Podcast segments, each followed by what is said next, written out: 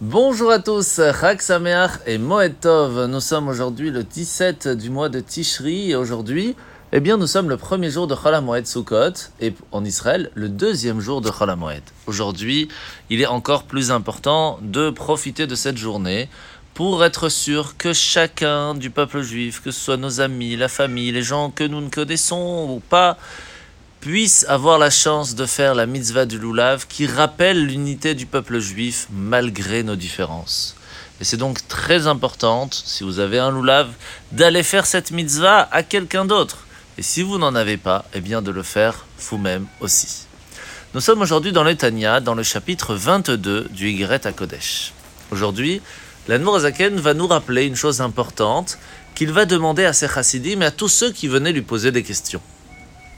Et il va leur dire, écoutez-moi bien, sachez que tout acte a des conséquences. Ce n'est pas toujours des récompenses ou des punitions, ce sont tout simplement des conséquences. Ce qui fait que lorsque quelque chose arrive, il y a une raison à cela. Rien ne vient au hasard.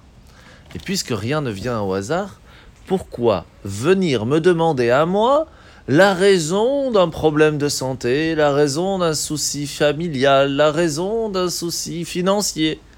Réfléchissez à vos actes. Prenez conscience qu'il y a une conséquence qui est venue après un acte. Et si vous réfléchissez et que vous trouvez la réponse, vous trouverez comment arranger ces problèmes. La raison pourquoi il faut venir voir le rabbi alors, c'est pour toutes les questions spirituelles. Comment évoluer spirituellement? Comment plus facilement s'approcher de Dieu. C'est ça que le rabbi veut attendre.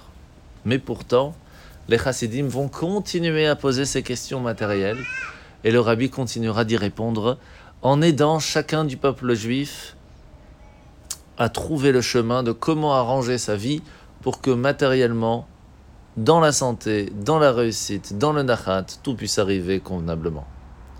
Et il faut savoir que cela est arrivé aussi avec le rabbi de notre génération. En 5748, c'était quasi une quarantaine d'années, où lui aussi le rabbi avait expliqué la même chose, qu'il était important de savoir qu'il y a des raisons et qu'il faut s'asseoir deux minutes et réfléchir le pourquoi du comment et qu'on va trouver la réponse. Mais les gens continuaient à poser les mêmes questions. Une bénédiction pour la santé, pour la réussite, etc. Et alors, c'est son secrétaire qui lui dit, de la même façon qu'avec l'Admour Azaken, cela avait commencé, eh bien, vous aussi, Rabbi, il a continué et vous pouvez continuer. C'est ainsi que le Rabbi continua à nous répondre à toutes les questions.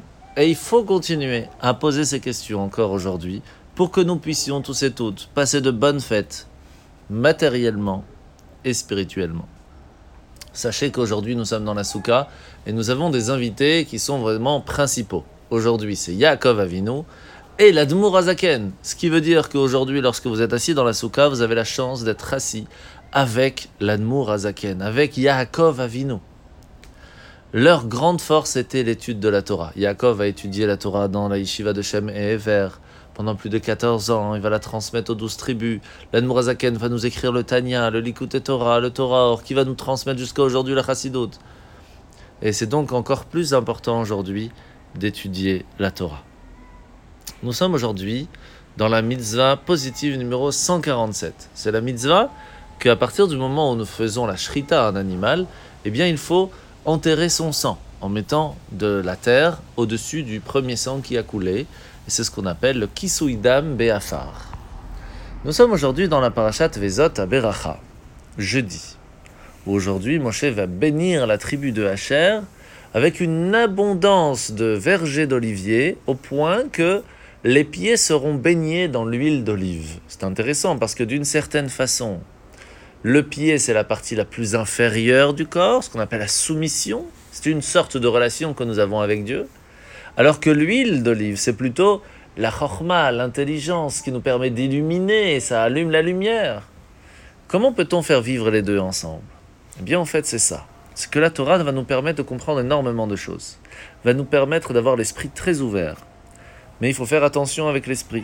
Parce qu'on peut arriver à un moment, on peut penser que notre esprit, notre compréhension va même au-delà de la compréhension de Dieu.